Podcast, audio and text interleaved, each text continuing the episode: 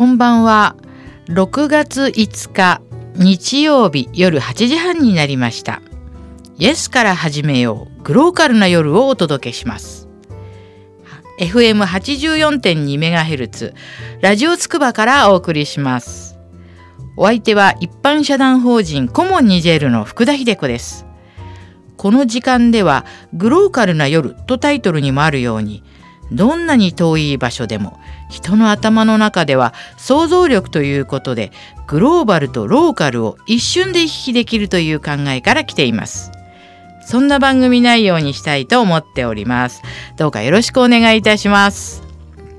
え今日はですねまず最初にちょっと福田の講演会のお話をしたいと思います、えー、6月16日あのー、原宿のねラフォーレ原あのラフォーレ原宿ってすごい大きなあの有名な建物があるんですけどそのすぐ近く表参道の真ん真ん中で温田公民館という場所があるんですね。そこで、えー、私の、えー、話を聞いてくださる集いがありますので是非もし皆さんご興味がありましたら、えー、主催はですねこれから学校というこの学校という字がね楽しいという字に交わるって書くんですよ。それでこれから学校って読むんですね。その西麻布のえー、アットマーク西麻布という、まあ、これ検索していただきますとすぐ出てきますので、えー、そこと香りの組桜組という方の共催方たちの方たちの共催で、えー、実行いたします。ですからあの皆さんこれあのお申し込みまだ多分大丈夫だと思うんですけどただ前回これ3回連続になってまして、えー、今度2回目なんですね、えー、1回目はあのたくさん人に来ていただきましてまた2回目3回目と続きますので、まあ、ご興味のある方方は是非たまにね表参道初夏の表参道に出てみようじゃないかそして福田の話を聞いてみようじゃないかという人はどうかお申し込みいただければ嬉しいです。これねこういうこと最初に言っとかないと福田も全然ね忘れていっちゃってあの放送枠の中にね言わない時もありますのでねちょっと今日はね最初にあの言ってみました。はい、で今日はまた後半はあの先週に引き続きね私の好きなアーカスさんのこのインタビューが入ってますのでまたそれは後半に流したいと思います。えー、前半はね今日はちょっとあのまあうちはコモニジェルという団体ですのでねあのいろんなまあ都市の話とかあのいろんな場所の話はまあ毎週してるんですけどニジェールの情報っていうのも適宜ランダムに、まあ、コモニジェールをね主催しておりますのでねあのしております。であの今日はねちょっとそんなニジェールのあの話をまとめてちょっとしてみたいなと思うんですけれどもニジェール政府のね話をしたいと思います。あの今年ねもうあの2期目になったイスフ大統領ですけれどもなんとね組閣をしまして大臣がね合計41人になってしまったという話なんですね。最初4月に38人の大臣を指名したんですけどそれからまた新たに、えー、増えてですね3人増えて41名になったんですね。まあ、そのうち女性大臣は7人なんですけど、はい。えー、私のね、あのー、よく知っている方も女性でね、大臣になったんですけれども、まああのね、やっぱりまあちょっといろいろ批判を浴びてるんですけれども、私はもうね、ニジェールね、問題山積みなんですよね。で、やはりこれが、例えば、何て言うのかな、あの日本みたいな数とかね、なってしまうと、ぱこう決めるのになんか大変な問題が多すぎるのでちょっと細分化したんだと思うんですね。私はねこれはこれでねいいと思っています。あの多いっていうのはまあ、みんなはね本当に大変だって言うかもしれないですけどこれやってみてあのこれイスフ大統領がね考えた、まあ、去年ね私もあのイスフ大統領来日の人した時にちょっと呼ばれたですけどもね。あのちょっとねやっぱりイズフ大統領が考えてそうしたことなので、まあ、ちょっと様子を見たいなと思ってまあ普通はねあのこれフランスとかですと1年はね政府を批判しないっていうみんなそういうあれがあるんですけどお手並み拝見時期ですね。でもあのこれもねちょっと私は評価したいなとは思ってるんですけどもそれとですねニジェール人のね不法滞在者がアルジェリアにね800人もいてそれ強制送還されたっていうニュースもあるんですよね。これ私はそこに住んでいたのでわかるんですけどこのニジェールからアルジェリアに行くっていうところってもう砂漠で何にもないとこですよ。ここをね越えていくってすっごく命もかけてるって感じなんですね。だから、まあ、命がけで、まあ、アルジェリアに行ったわけですけれども、まあ、こう強制送還されてしまったっていう話なんですね。まあ、今どこもね難民とかこう出てますけどみんなねできれば自分の国に住みたいですよね。うん、出てくるなんてことはしたくないと思います。今だけどシリアなんかの難民はもうものすごい数になってますよね。まあ、しょうがないんですよねそういう自分の国がもう戦争状態で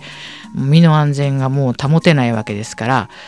だからこう難民はね今どんどん増えていて、まあ、去年ね福田はあのそのフランスにも行きましたけれどもまあ陸続きですのでねドイツもはじめ EU にもう流入してるわけですね難民が。これはだからもう本当に大問題です。もうですからこれは一国のことだけじゃなくて何かやっぱりもうもう本当抜本的な何かやらないとダメなんじゃないかななんて、ま、思っています。ちょっとねニジェールの話からちょっとまた難民の話になってしまいましたけれども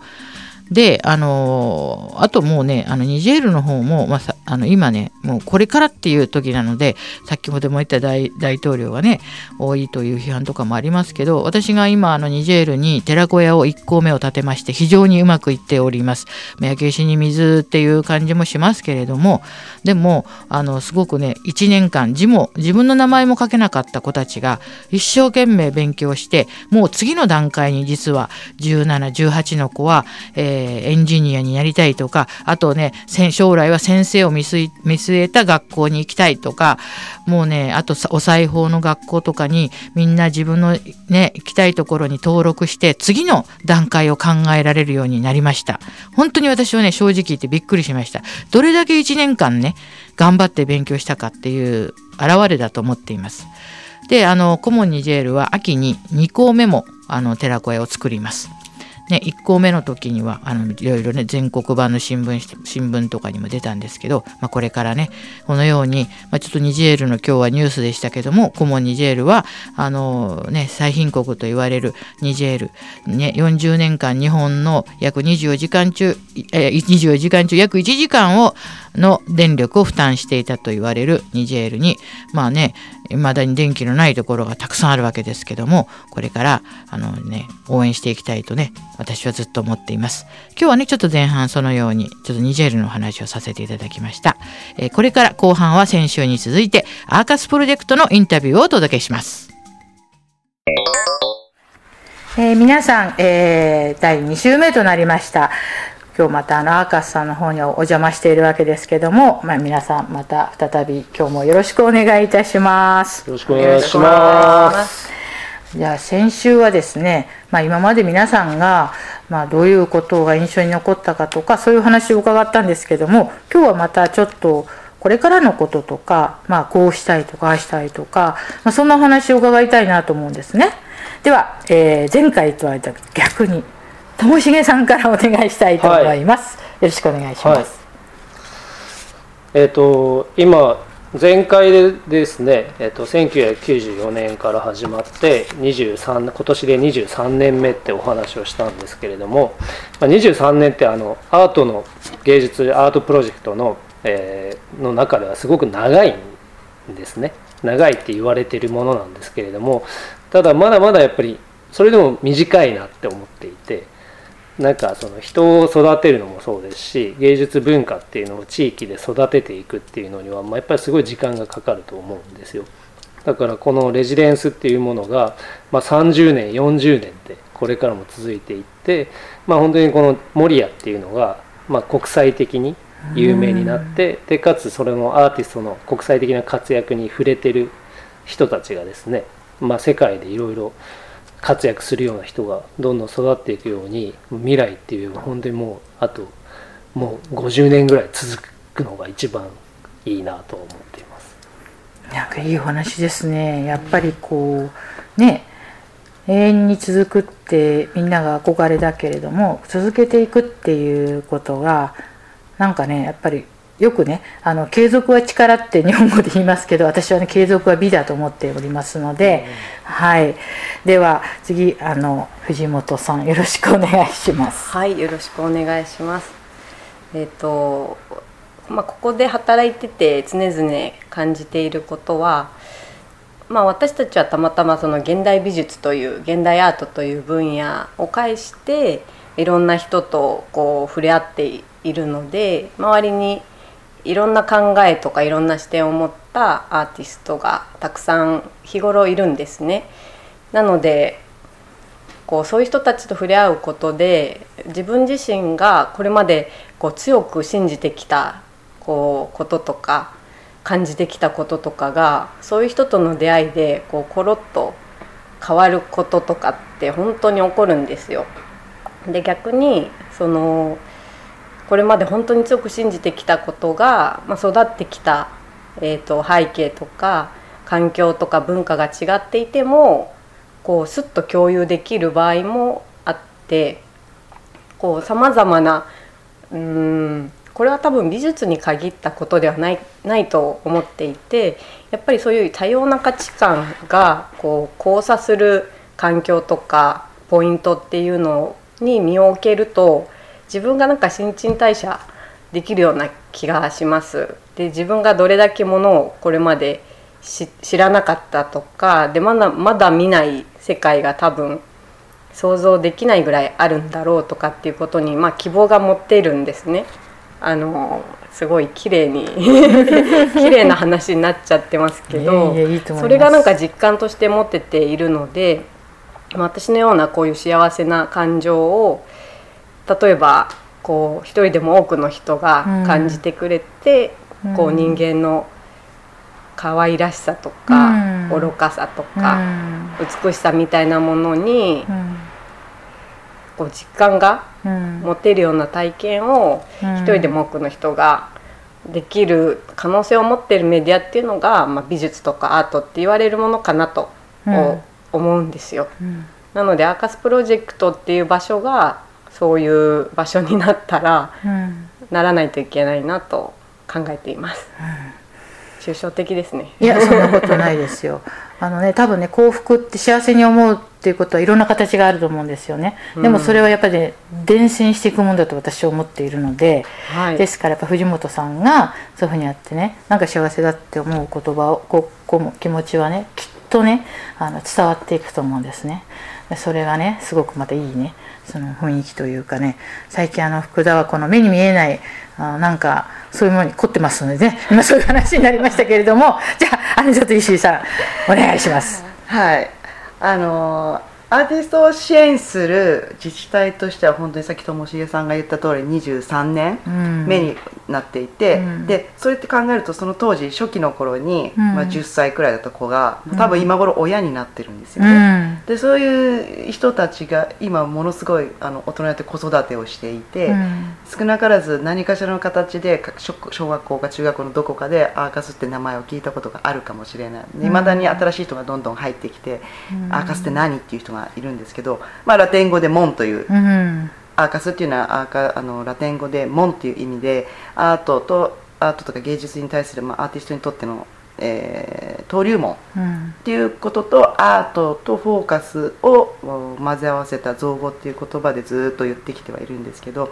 ただあの普通にアートセンターという形での継続ではなくてアーカスという名前よく意味はわからないけど何か何か表現をしている何かものを作り出している何か考えを、うん、あの言葉のわからない外国語の人たちでも共有しようと、えー、コミュニケーションを取ろうとしているっていう人たちと、まあ、市民の人たちが関わり合えるっていうことをまあ20年以上続けてることってものすごいことだと思うんですよ。でそそれの事例っていうのがものすごいことだって日本全国でもやっぱり注目はされているんですね。うんうん、だもっと茨城県南エリアの人中でも私たちの活動を、えっと、見に来てほしいなっていうのもありますし、うん、そういうことでアーティストたちの活動自体をまた支援している、うん、当事者であるってことにも意識してもらえるような、うん、そういううそういうことはやっぱり私たちもっともっと表に広げて言っていかなきゃいけないなって思ってますね。でアーカスを経て活動してきた外国人のアーティストのみならず日本人のアーティストたちもいろんなプロジェクトで、うん、まあ、どんどんどんどん活躍しているのを見ると私たちやっぱり守谷に来て守谷で出会った人たちと関わり合って作り上げたものというものが世界で認められていくっていう私たちにとってのこの土地の誇りっていうのも作られていくんじゃないか、うん、そういうえーと、ブランドじゃないですけどあの誇りに持っていただけるようなあの形をずっとこう残していけたらいいなと思ってます。ありがとうございます。なんかね、モリアっていう音ってすごくね、外国人に受け入れやすい言葉なんですね。あの、なんか、旧約聖書でもあの10回でしたっけ？あの、あれを授けた山はモリア山ってモリアっていう、ヘブライ語でもモリア、エルモリアっていう、あるんですね。で、その、永遠の土地とか、平安の土地とかいう意味なんですけども、だから私ね、このモリアっていう音がすごくね、運命的なあ私はこう感じがいろいろするんですよ。外国人の人にも受け入れやすいの音と単語なんですね。一茶も来たことがあるんですよね。はい。小林一茶。あだからその、うん、守谷ってなんかすごく不思議な土地なんですよ、まあ、これを話すとねまた福田もね 実はいろいろきりがないんですけれども。で今まあ伺ってねあとねなんかあの一説ですけどねあの日立の国はね常世の国だっていう人もいるんですよ。それに通じるって。海もあってそしてほらあらゆるもののね南限でも北限でもありますからなんかねすごい可能性がだってねりんごと、えー、何でしょうお茶が一緒になる国ってここしかないんですよねうん。ありんごとみかんか。あとみかんあみみかん。も。みかんの北南、えー、北限でりんごの南限なんですよ。あなるほど、うん、それはね茨城しかない。だからねすごい茨城ってすごい不思議な土地なんですよ。だからやっぱこうなんかね私はここになんかレジデンスプログラムがあって外国の人が来てなんかねこう活動するっていうのにはねなんか意味があったんじゃないかって思いますね。すね。面白い。まあねいろんな人がいろんな感じ方をして自由であるっていうことも一つねそのアートのね言葉はいらないみたいなとこもあるじゃないですか。だから私はねこれからも、まあ、この番組がいつまで続くか分かりませんけれども でもあのずっとねあの応援していきたいなと思っていますではあのー、まあちょっと2週に続けてお話を伺いましたけれども最後になんかちょっと今後のイベントとか何でも結構ですのでよろしくお願いします。えっとですね、アーカスプロジェクト、えー、でですね、えっと、23年間やってたうち94名のアーティストを今まで輩出しているんですが、えっと、茨城県の、えー、主催の、えー、芸術祭が今年の秋9月17日から11月20日まで、えー、県北エリア日立市高萩市北茨城市日立太田市日立大宮市大子町で行われるんですけどもそこでアーカスの OB アーティストが、えー、12名ほど、はい、えー、出展することが決まりまして、はい。はい、私たちも応援しようと思っております。で、えーと、もう一方でですね日本人のアーティストでは去年一昨年ですねあの大地の星座プロジェクトで、はい、筑波座守屋座というので、はい、星座を人工衛星を使って、えー、地上絵を作るプロジェクトをやったんですけどそれの茨城県北座という新しい星座をその茨城県北部の6市町で、えー、星座を作るプロジェクトが開催されるそうです。ですので、えーと、と詳しくはあの県北芸術祭で検索してもらえればいいと思うんですけれども、はいそういった形で歴代のアーティストたちがまた茨城に帰ってきますので。そうです。これはあの屋外の展示とかもあるんですか？このいろいろその時のそのそこの場所によって展示方が違うんですかね？きっと、まあ、今きっと計画中だと思いますけど。そうですね。まだあの細かい作品の内容が明らかになっていないんですけれども、うん、あの既存の建物の中での展示もあり屋外での展示もありっていうような、とってもあの多彩な作品に触れられる芸術祭になると思いますし、うん、同時にあの県北エリアの美しい自然も体験していただけると思います、うん、県南でも行ったことない人はいると思うんで茨城県内のねものすごいエリアをみんな知ってほしいな。ですよね。あの私もちょっとね欧州ヨーロッパにま長くいたんですけど割とこういろんな自然と融合してというかその風景の中にアートのそのなんかオブジェを置くとかそういうのもすごくなんかもう身近になってるんですよねヨーロッパとかって。うん、でやっとちょっと昔私が、まあ、30何年も前ですけどね そう思ったんですけど最近ね日本でも直島とかああいうちょっとなんていうのか瀬戸内海とかなんかねちょっとこういろんな試みがねされてくるようになってなんかみんながそういうのに触れるっていうことがねそのそれぞれ何かそこでインスパイアされて本当に人それぞれだけどもなんかねそういう風なだったらいいなと思うので皆さんこの2016年の、まあ、9月17日から11月の20日ということですけれども建北アート2016ぜひこれはですねあのアーカさんのサイトにもね見ていただいたらわかると思いますのでぜひ皆さん頭の中に入れておいてください。またこの番組でも近づきましたらあのいろいろねお知らせしたいと思います。というわけで2週にわたっていろいろお伺いしたんですけどあ重友さんなんかほらまたお願いします。まだ皆さん聞いてください。いいですか？えっとそのまああの建北アートもそうなんですけれども、まあ、アーカスプロジェクトとしてこの守谷市のアーカススタジオではですね、えー、いつも毎年アーティストを招聘しているんですけれども今年もそのアーティスト・イン・レジデンスプログラムで8月の末から12月上旬ですね110日間にかけて、え3人の影からのアーティストが守谷市で滞在して制作をする、えプログラムを行います。あのその期間はあの皆さんぜひスタジオに遊びに来ていただければアーティストが作っている作品、まあ、制作をですね見ていただいたり、まあ、共有していただいたりあのアーティストと交流していただく機会ができますのでぜひ8月の末からですね12月の上旬の間にかけて、えーまあ、ナビの里にありますアーカスタジオに遊びに来ていただければと思います。ぜひあの筑波からもね全然遠くないですから守谷はそしてまた私あのともしげさんのことを重友さんって言いましたけれども皆さんともしげさんですからねってこれ人に言ってるようで自分に言ってるんですけどあの また間違えてしまいました失礼いたしました。はい、というわけでまあ、ワーカスさんとしてもこれから、まあ、いろいろね、あの、動きがありますので、ぜひ皆さん、サイトの方も、あの、検索すればすぐ出てきますので、見てください。で、あの、先ほどもね、言ってるように、うちね、この番組も最初の方でね、あの、このワーカスさんのことをいろいろね、あの、アナウンスさせていただいたんですけど、これからも、あの、この福田の番組ではね、もう大好きなプロジェクトなので、ワーカスさんのことはずっとね、していきたいなって思っていますので、どうか、ともしげさん、石井さん藤本さんこれからもよろしくお願いいたします。では皆さんあのまたねあのこれからもね本当よろしくお願いいたしますね。じゃあどうも皆さんありがとうございました。ありがとうございました。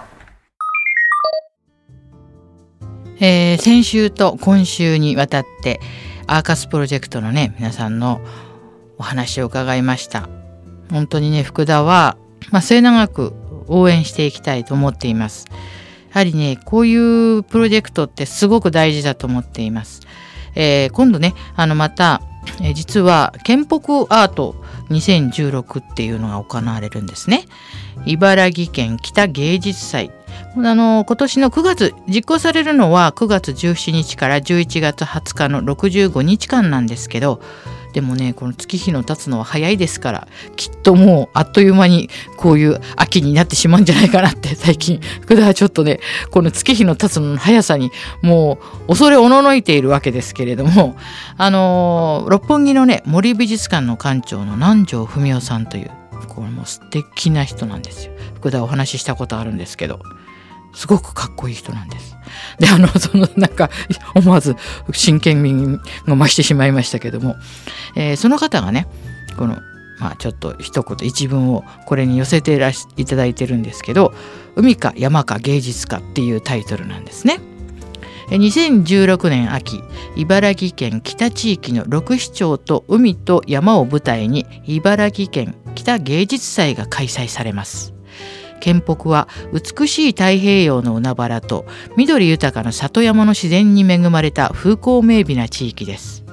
また一方でこの地域では早くから炭鉱や鉱山が開かれ明治期には基幹産業やインフラが発展し現代に至るまで日本の経済と近代化を担ってきました。さらに県内には筑波大学やさまざまな研究機関が所在し1985年には科学万博が開催されるなど科学技術とも深い関わりがあります。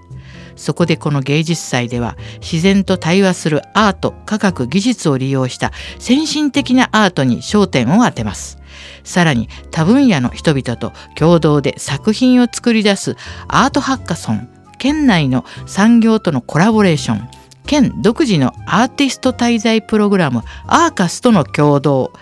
県内諸大学との連携など地域に根ざした創造活動を実践します。アートと科学技術の実験を通して茨城県北地域の豊かな自然に新たな創造の息吹を吹き込むこの芸術祭にぜひご期待ください。とこの南條さんがねここに書いてるんですよ。パンフレット。素晴らしいですよね。この茨城県の北に。まあねこの文の中にもあったように筑波大学それからあの県南のこのねアーカスも参加してこう茨城県全部でこの県北で芸術祭をしようという。もうこれねすごい福田楽しみにしてるんですけれども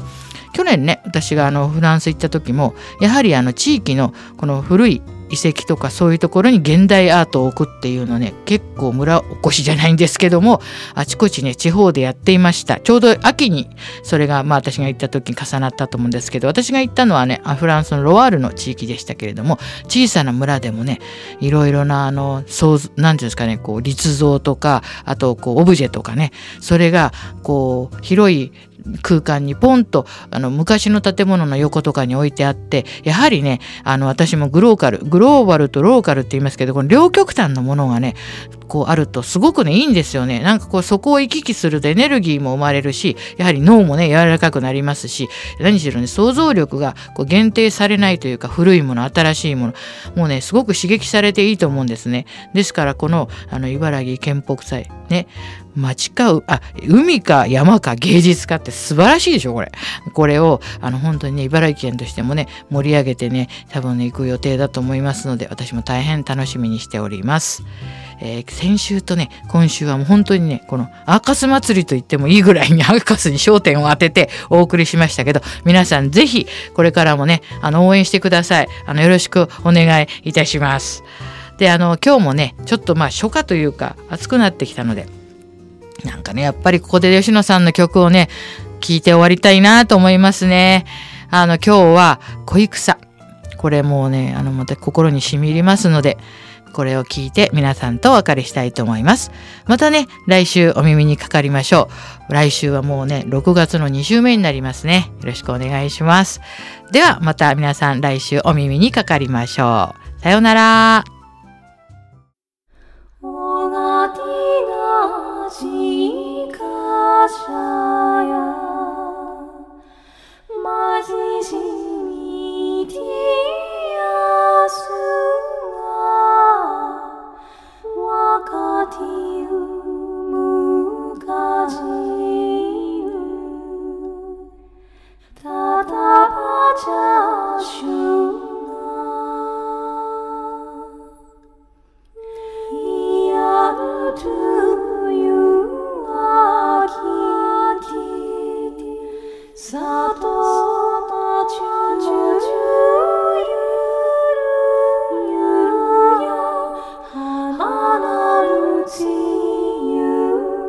之。